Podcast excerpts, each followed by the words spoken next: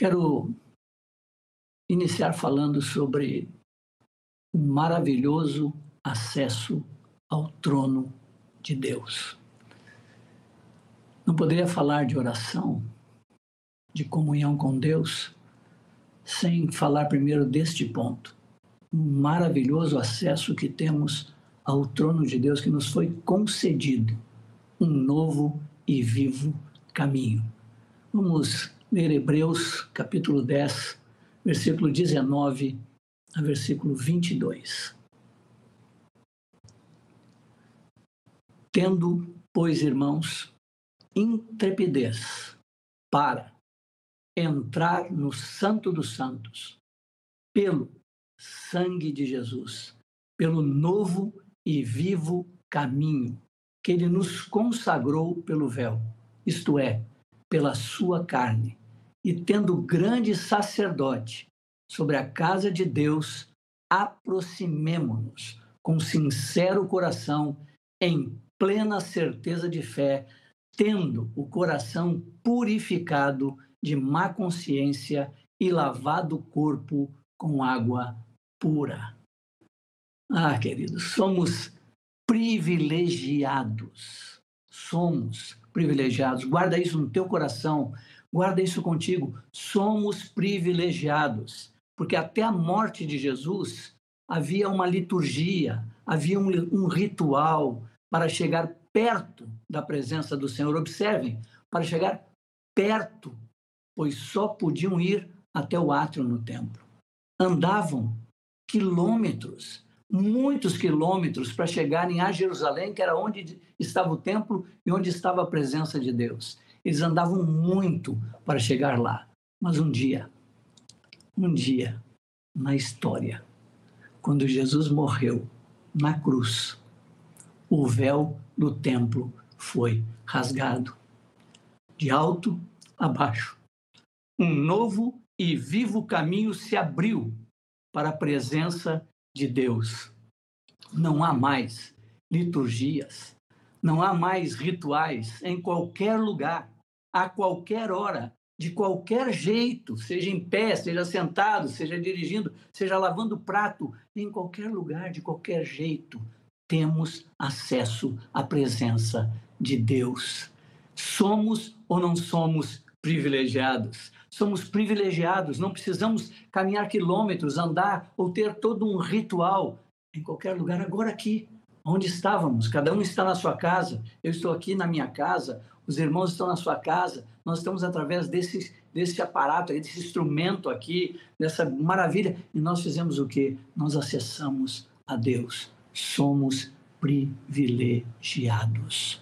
Usemos, por favor, desse privilégio Homens e mulheres andavam muito para chegar perto dele, mas nós o temos o tempo todo, em todo o lugar.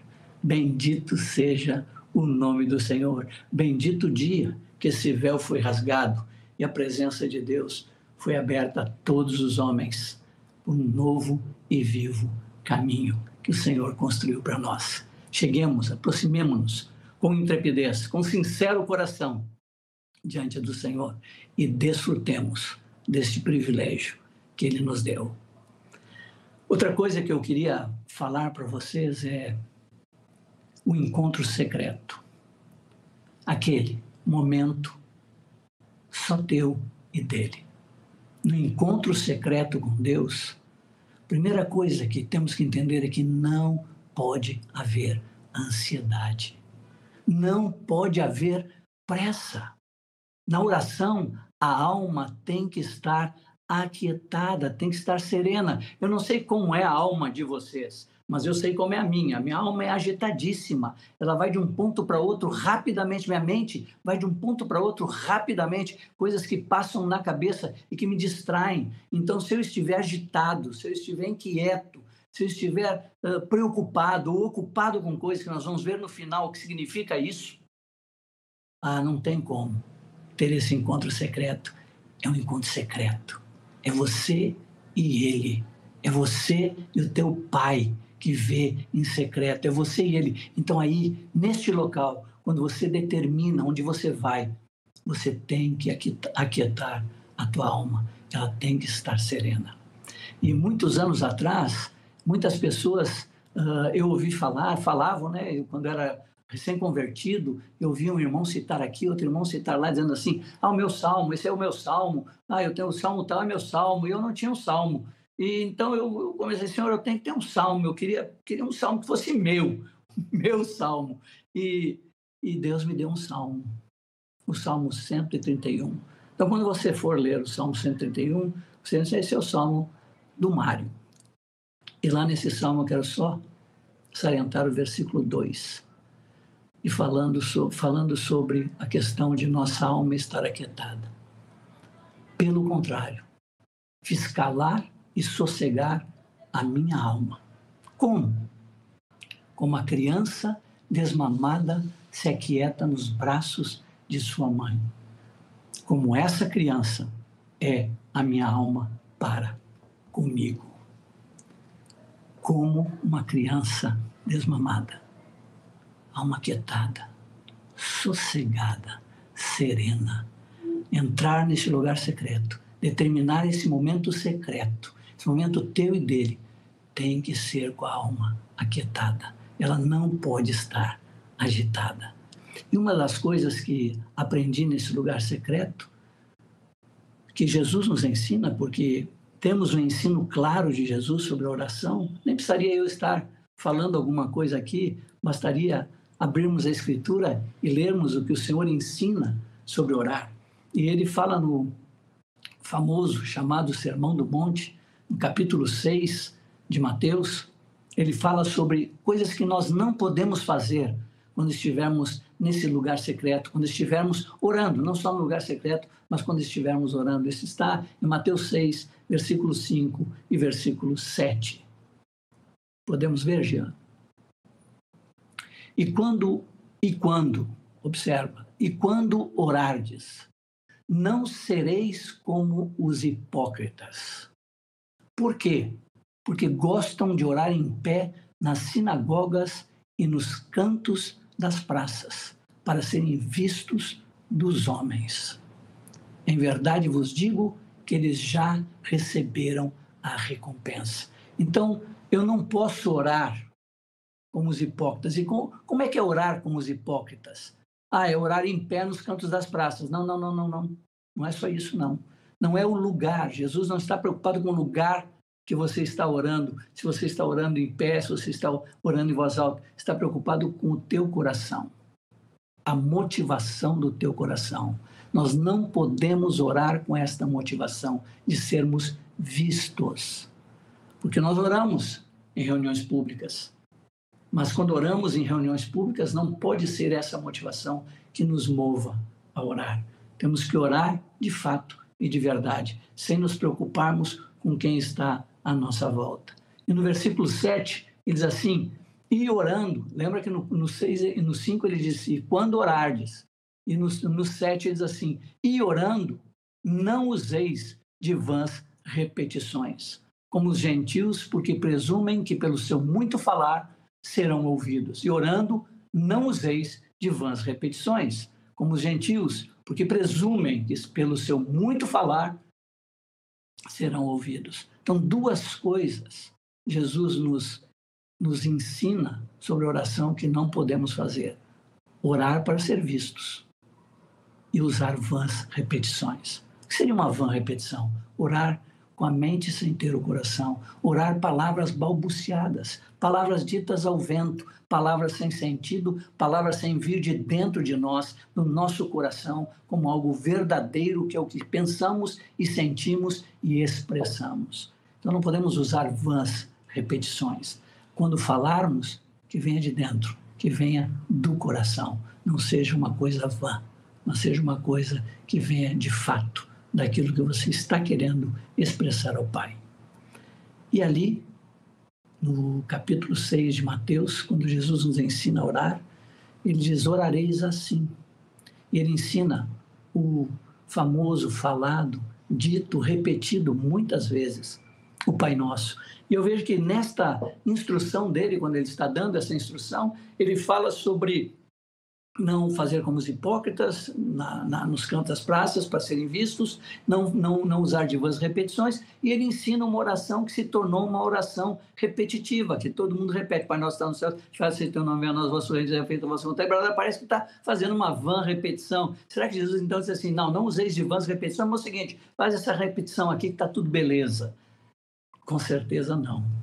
Ele não estava dizendo orareis assim, ou seja, quem está instruindo, quem está nos dizendo para orar, que oração ele está nos instruindo a fazer, porque a pergunta dos discípulos ensina-nos a orar, ele está ensinando os seus discípulos a orarem, e nós como discípulos dele vamos aprender a orar o quê? Ele diz: orareis assim. Como que eu tenho que orar, Senhor? Orareis assim. Assim como o Pai nosso, Pai nosso, que estás nos céus santificado seja o teu nome. Então, é uma sentença que diz aí: Pai nosso que estás nos céus, santificado seja o teu nome. Pare aí e glorifique o nome do Senhor. Glorifique Ele, santificado seja teu nome, separado seja teu nome de todos os nomes, de todas as coisas, separado, tu, Senhor, seja glorificado, bendito seja teu nome, enfim, te derrama, derrama sobre ele quem ele é para você. Depois disse: Pai nosso que estás no céu, santificado seja o teu nome, venha o teu reino e seja feita a tua vontade assim na terra como no céu. Venha o teu reino sobre minha vida, venha o teu reino sobre minha casa, venha o teu reino sobre o meu prédio, venha o teu reino sobre o meu bairro, venha o teu reino, Senhor, sobre a minha vizinhança, venha o teu reino, Senhor, sobre minha cidade, venha teu reino, Senhor, sobre o meu estado, venha teu reino sobre o meu país, venha teu reino sobre esta situação, sobre aquela, sobre aquela outra. Seja feita a tua vontade nisso, nisso, nisso, nisso, nisso, nisso. Depois, diz: Seja feita a tua vontade assim na terra, como ela é feita nos céus. O pão nosso dá-nos hoje. Aí é hora de pedir pelo pão nosso, pelo sustento, pelo suprimento de todas as coisas. O pão nosso, não só meu, nosso. Dá-nos hoje. Acrescenta-nos, supre-nos em todas as coisas. É hora de pedir aquilo que são necessidades que você precisa. Pão nosso de cada dia nos dá hoje. Depois diz: perdoa as nossas dívidas, assim como nós temos perdoado aos nossos ofensores. Uau! Aí não pode ser dito de qualquer maneira mesmo. Perdoa as nossas ofensas, nossas dívidas, assim como nós temos perdoado aos nossos devedores ou ofensores. Assim como. Então é hora de parar e dizer: Senhor, me perdoa com respeito a isso. Me perdoa com respeito àquilo. Me perdoa com respeito a essa situação. Me perdoa, Senhor, aquilo que eu falei. Me perdoa, Senhor, aquilo que eu fiz. Me perdoa, Senhor, aquilo que eu pensei. Me perdoe, Senhor, as minhas ofensas.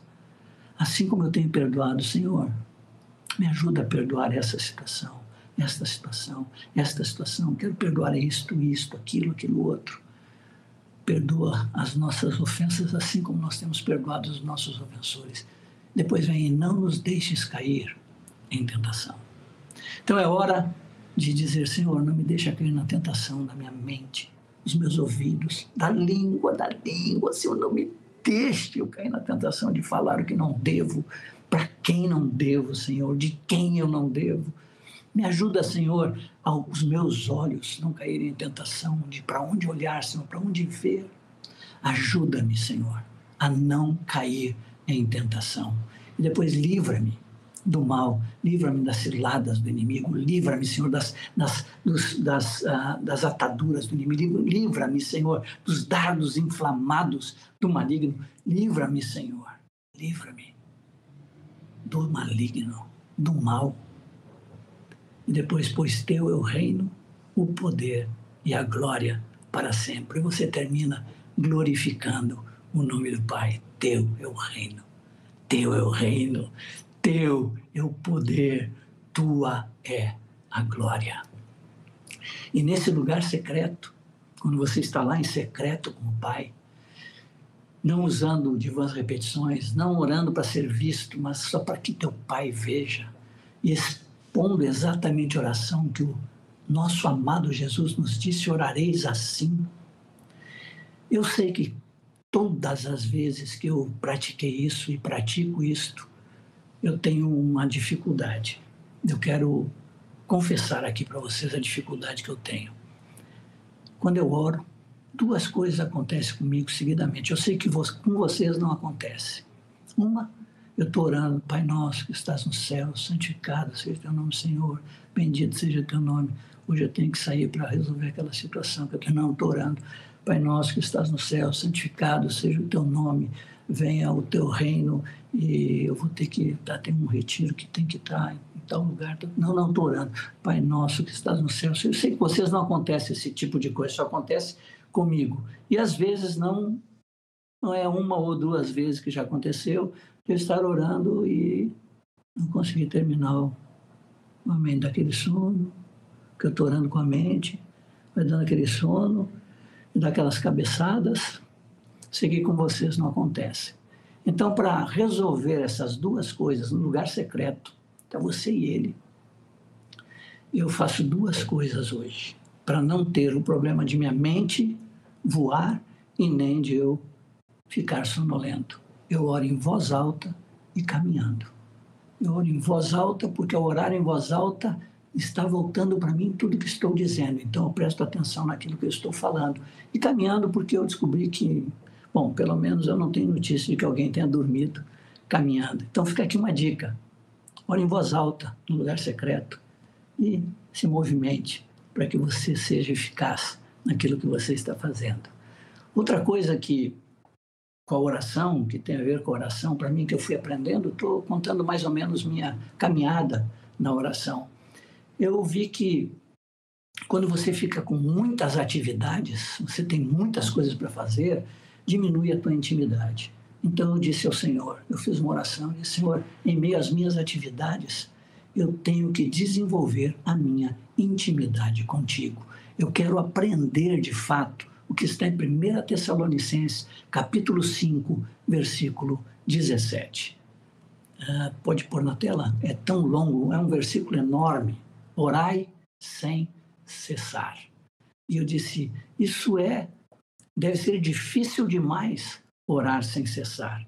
E deve ser mais fácil orar, ter um lugar secreto, a hora secreta, aquele horário, aquele horário que você determina, que você vai, você recolhe em casa, fecha a porta do quarto, tem a instrução do Senhor, né? entra no teu quarto, fechada a tua porta.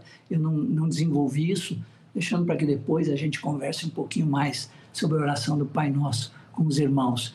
E, mas eu sempre pensei comigo, é mais fácil ter esse tempo específico do que orar sem cessar. Mas na prática, eu descobri que orar sem cessar é mais fácil do que tirar aquele tempo específico numa, num local estratégico para orar.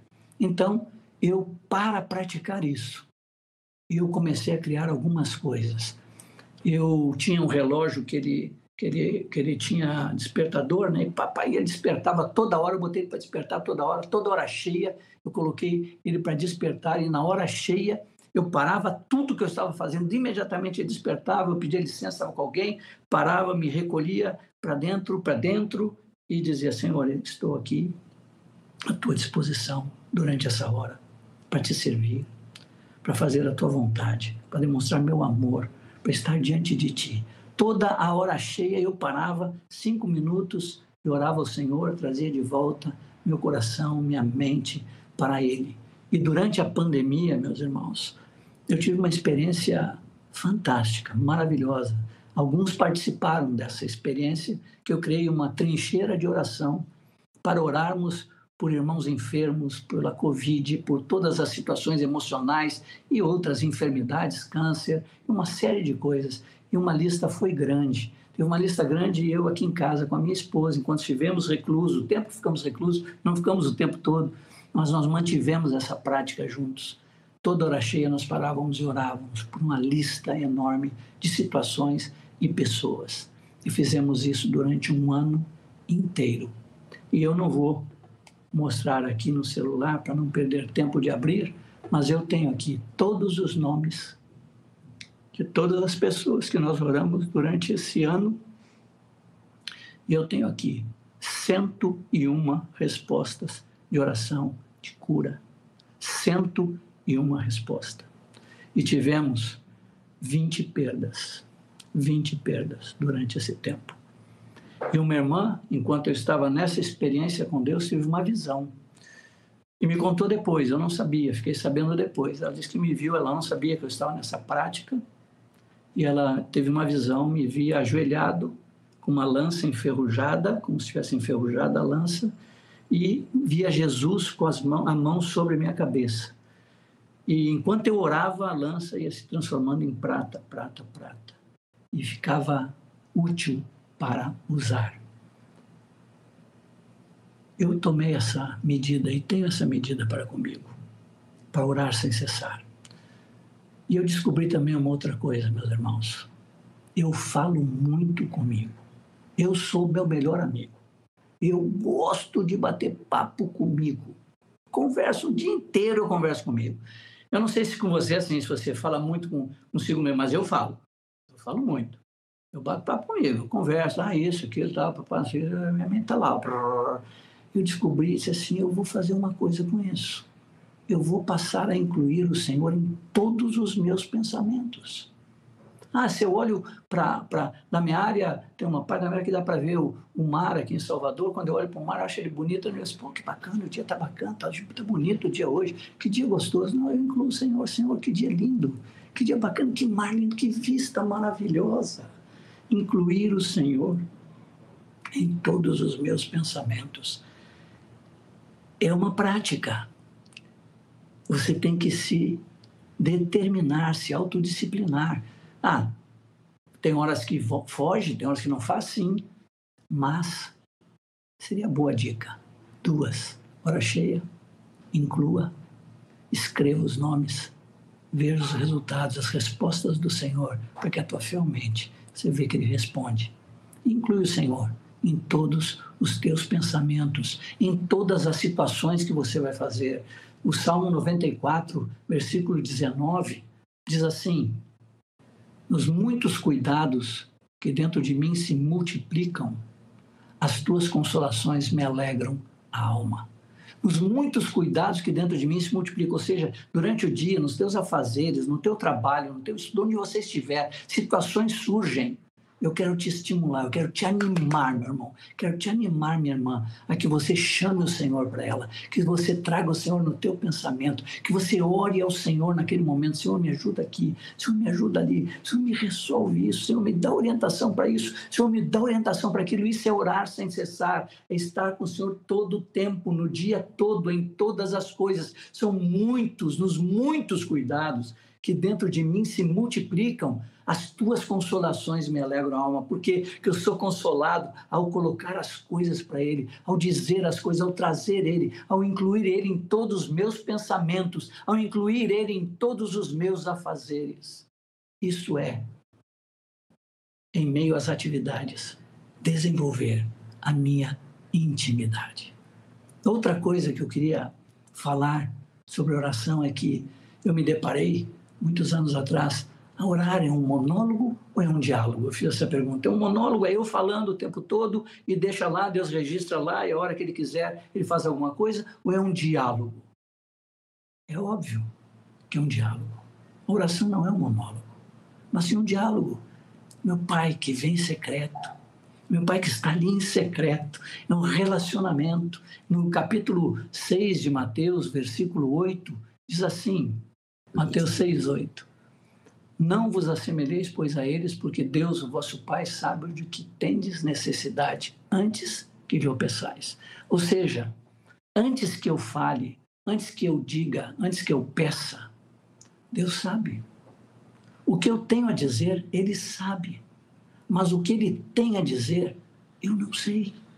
Então é muito importante nessa comunhão, nesse tempo, no lugar secreto, ou orar sem cessar, ou, ou, ou, trazendo o Senhor, colocando. É muito importante aprender a ouvir mais do que falar. Porque se eu não falar, Ele já sabe o que eu preciso. Ele sabe os desejos do meu coração. Ele sabe as inquietações que eu tenho. Ele sabe as coisas que eu estou perguntando. Mas eu não sei o que Ele tem para dizer. Então, nesse tempo, aprenda a ouvir, aprenda a ouvir o Senhor. Pare, Por isso não pode ter pressa. Por isso não pode ter pressa de sair daquele lugar secreto. Vá para ali com a alma quietada. Fica ali aos pés do Senhor. Externa o que você tem, mas para. Para, dá um tempo para ouvir, para que ele ministre, para que ele fale ao teu coração, para que ele diga o que ele quer dizer. Temos que aprender a ouvir mais do que falar. Temos que aprender a distinguir a sua voz em meio a tantas vozes. Nós temos que aprender e a gente aprende ali nesse lugar, quando você está com ele, atento para ouvir o Senhor, parado, aquietado diante dele. E eu busquei aprender a distinguir a sua voz em meio a tantas vozes. E quero contar duas coisas para vocês com respeito a isso. Eu descobri, não sei se vocês têm, mas eu descobri que eu tenho um grupo caseiro vivendo aqui dentro. É, minha consciência é o velho homem, é o novo homem, é o Espírito Santo, é meu espírito. É, é um grupo caseiro que está aqui dentro. De quem está falando comigo? Quem que está falando comigo? Quem é que está aí? É o Espírito Santo? É o velho homem? É o novo homem? É, é, é o meu ego? É a minha consciência? É o pecado? É, é a minha carne que está se, se movendo? Eu tenho que aprender a distinguir. Quem está falando comigo? E um dia eu fui a um retiro uh, na Argentina, aniversário do Ivan de 80 anos, e eu fui lá. E quando eu estava lá, eu cheguei um pouquinho atrasado, porque eu fui de carro, e cheguei um pouquinho depois, já tinha começado assim, o, pelo menos o, o, o, o abraço e, e, confraternização dos irmãos. E eu cheguei no meio disso, comecei a abraçar um, beijar outro, abraçar outro, abraçar outro, reconhecer um, reconhecer outro, e falando, ô oh, meu querido, isso, aquilo, aquilo outro. E de repente, alguém bateu com a mão nas minhas costas. Eu olhei, era uma irmã, e ela disse: Você é Mário Fagundes. Eu falei: Sim, muito prazer, você é Fulana. E ela disse assim: Quando você falou oi aqui, para este irmão, eu reconheci tua voz, porque eu ouvi uma pregação tua mais de 50 vezes. É pela pregação que ela ouviu 50 vezes. Mas quando ela disse isso, estalou algo dentro de mim. Eu tenho que aprender a distinguir a voz do meu Senhor em meio a tantas vozes. Havia um salão com 300 pessoas falando. E ela reconheceu. Ao ouvir, ela disse: Você é Maria Fagundes. Por ter ouvido muitas vezes. Então, queridos, não é um monólogo. Não tem um monólogo com Deus. Vá para um diálogo com Deus. Vá para um diálogo. Para. Tenha tempo na presença dele. Gaste tempo com ele para aprender a ouvir e a distinguir sua voz. Porque se ali tu aprender a distinguir e ouvir a voz do Senhor continuamente, constantemente, em qualquer situação, onde você estiver, em meio de uma confusão de muitas vozes, quando ele falar, você diz: É o meu Senhor que está falando. Amém? Que Deus nos ajude a desenvolver nosso relacionamento com Ele. Também aprendi a partir da autodisciplina até espontaneidade. Todos nós queremos ter na oração, na leitura da palavra, sermos espontâneos, né? Se é aquela coisa, assim, ah, aquele deleite, aquela gostoso de ler, eu amo ler, eu gosto de ler, e você pega prontamente a leitura, ou você vai para a oração prontamente, com deleite, com tranquilidade. É que todo mundo deseja. Mas para chegar a ter uma vida de oração espontânea, temos que passar pela autodisciplina. Eu passei por esse processo. Marquei muitas vezes horários para orar. Bom, é bem verdade que me frustrava por muitas vezes. Eu não conseguia cumpri-lo. Mas ao fazer isto, eu fui ajudado a chegar na espontaneidade. É um processo. Não é da noite para o dia. Não é prontamente. Mas você se determina. E se você não consegue cumprir, você volta se não consegue, você volta. E você volta. E você volta. Você recomeça. Todos os dias suas misericórdias se renovam. E você recomeça. E você recomeça. E você volta. E de repente, quanto você menos espera, você nem percebe, aquilo já está sendo espontâneo. Você sente falta se não acontecer. Você sente falta se não, se não, se não tiver aquilo. E eu vi que o meu Senhor, o nosso Senhor, eu não encontrei nas Escrituras um horário específico que Jesus orava, mas eu encontrei que ele orava todos os dias. Ele desejava estar com o Pai. A demanda era enorme, era grande demais, mas ele não deixava de orar. E eu pensei alguns versículos aqui para mostrar como não tinha um horário específico, mas ele sempre estava orando nos mais variados horários e momentos e situações. Por favor, vamos ver Marcos 1, 35. Tendo se levantado alta madrugada, observa, saiu, foi para um lugar deserto e ali orava. Alta madrugada ele foi fazer o quê? Orar. Que horário? Alta madrugada. Marcos 6, 45 a 47. Logo a seguir, compeliu Jesus os seus discípulos a embarcar e passar adiante para outro lado, a Betsaida, enquanto ele despedia a multidão. E tendo-os despedido, subiu ao monte para orar. Ao cair da tarde, estava o barco no meio do mar e ele sozinho em terra. Então, aqui, ao cair da tarde, alta madrugada, ao cair da tarde. Lucas 6, 12. Naqueles dias retirou-se para o monte a fim de orar e passou a noite orando a Deus. Alta madrugada, ao cair da tarde, à noite. Lucas 9, 18, por favor, Jean. Estando ele orando à parte, achavam-se presentes os discípulos, a quem perguntou: Quem dizem as multidões que sou? Não explicita o horário, mas ele estava orando. Lucas 9, 28 e 29 e o 37 depois. Cerca de oito dias depois do, de proferidas estas palavras, tomando consigo a Pedro e João e Tiago, subiu ao monte com o propósito de orar. Então, pegou esses três, levou os três, subiu ao monte, propósito de orar. E aconteceu que enquanto ele orava, orando, a aparência do seu rosto se transfigurou, suas vestes resplandeceram de brancura. Agora o versículo 37 para dizer qual era o horário que eles estavam. Lucas 9:37. No dia seguinte, ao descerem eles do monte, ou seja, eles passaram lá à noite. Então, provavelmente foi durante a noite que eles tiveram esta experiência, o final do dia. Mas eles desceram de lá só no outro dia. Lucas 10, 21. Naquela hora, exultou Jesus no Espírito Santo exclamou: Graças te dou, Pai, Senhor do céu e da terra, porque ocultastes estas coisas, ocultaste, desculpe, estas coisas aos sábios instruídos, as revelaste aos pequeninos. Sim, ó Pai, porque assim foi do teu agrado. Estava orando, diz assim, naquela hora, não sei que hora era, mas naquela hora ele estava orando. Então, entendi, ao ver todos esse, esses momentos diferentes que Jesus estava, e ele desejava tanto estar com o Pai e orar, que ele despediu os discípulos, você entra no barco, ele despediu as multidões e subiu ao monte a fim de orar. Ele desejava. Entendi que era mais importante do que cumprir a hora marcada, é não deixar de orar. Se você perdeu aquela hora que você marcou, você não cumpriu, não deixe de orar. Não deixe de orar. Não deixe de orar arranje um outro momento, arranje uma outra hora. Ah, o dia foi atarefado, eu tive que sair muito cedo de casa, eu tinha muita coisa para fazer. Arranje um momento, saia, desligue um momento, mas vá para junto do teu pai. Vá estar com ele, desfrutar desse relacionamento. E eu descobri, quando sei que eu saí da autodisciplina para a espontaneidade.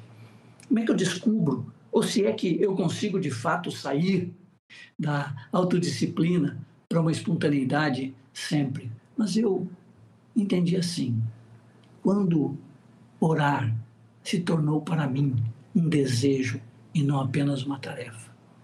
Quando orar para mim é desejoso, eu quero, eu anseio, eu anelo, eu espero, eu faço de tudo para ter esse momento. Então, ele não é mais uma tarefa, ele não é um cumprimento de algo, ele não é uma obrigatoriedade, é um desfrutar de um relacionamento. Porque não há um método eficaz de orar, queridos. O que torna a oração eficaz é a paixão, é o amor que temos pelo Pai. Não adianta cumprir a regra com zelo e não ter estado com Ele. Orar é desfrutar de um relacionamento. Amém? Que Deus nos abençoe. E eu termino dizendo que tem quatro coisas. Lembra que eu comecei falando delas? E disse, no final nós vamos ver quatro coisas que nos afastam da presença de Deus. Está em Lucas 10, 40 e 41. Se pudermos colocar na tela, obrigado, querido. Marta agitava-se de um lado para outro, ocupada em muitas em muitos serviços. Então se aproximou de Jesus e disse: Senhor, não te importas de que minha irmã tenha deixado que eu fique a servir sozinha? Ordena-lhe, pois, que venha ajudar-me. Respondeu-lhe o Senhor: Marta, Marta, andas inquieta e te preocupas com muitas coisas. Ele disse: uma, uma só é necessária. E Maria escolheu a boa parte. A agitação, a ocupação, a preocupação, a, in, a inquietação me tiram da presença de Deus. Estar agitado é mover-se sem direção. Estar com a mente agitada, se movendo sem direção, não consegue fixar o pensamento, não consegue parar. A ocupação é estar em posse de. Você está nos teus, você tem posse dos teus afazeres. Lembra que eu falei lá atrás? Orar sem cessar, trazer Ele para todas as coisas. Preocupação, estado de um espírito ocupado por uma ideia fixa, a ponto de não prestar atenção a nada mais. Nada mais consegue, ele está preocupado com aquilo. Tá... Aí você chama para orar, ele não consegue tirar da mente aquilo, ele não consegue sair daquele assunto, ele não consegue sair daquele problema, ele não consegue entrar na intimidade, na comunhão, não consegue fechar a porta para fora e entrar na sua intimidade com o Senhor. Inquietação falta de sossego. Não tem sossego, não se aquieta, não sossega a sua alma.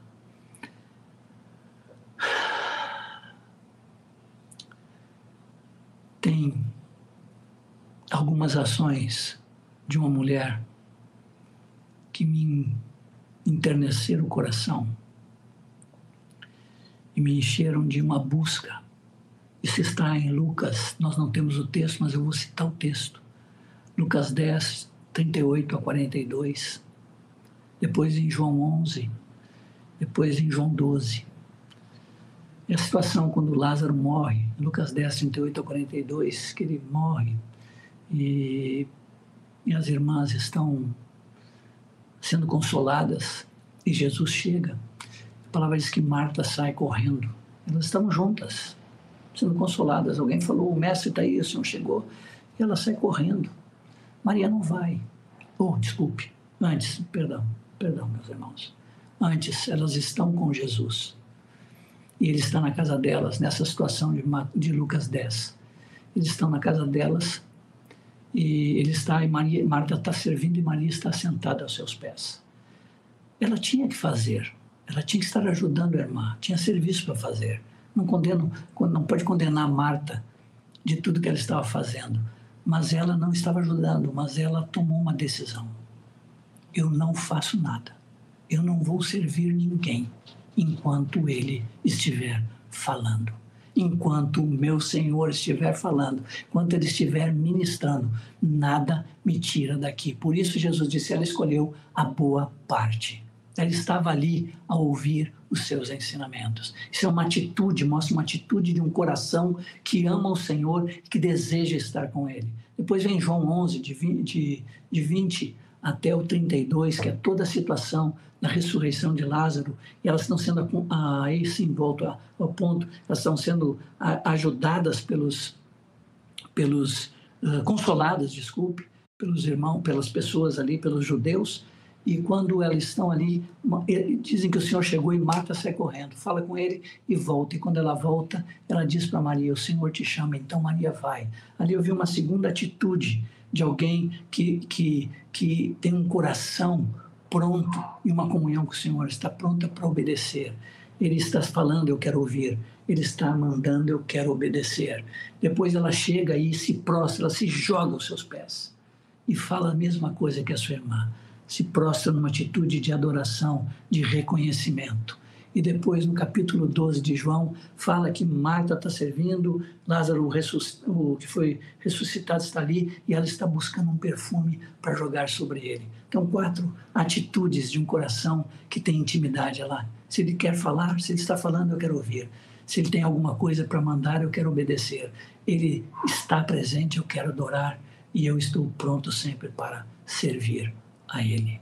Que Deus nos abençoe e nos leve a crescer na intimidade com o Senhor através da oração diária, todo tempo, todo dia. Não deixe de estar com Ele. Ele anseia, ele anseia por essa comunhão, ele deseja essa comunhão, ele quer essa comunhão, ele desfruta dessa comunhão. Atenta para isso.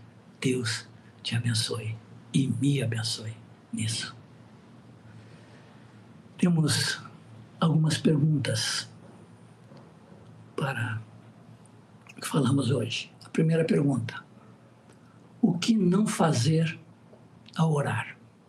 O que não posso fazer? O que não devo fazer quando estiver orando? Segunda: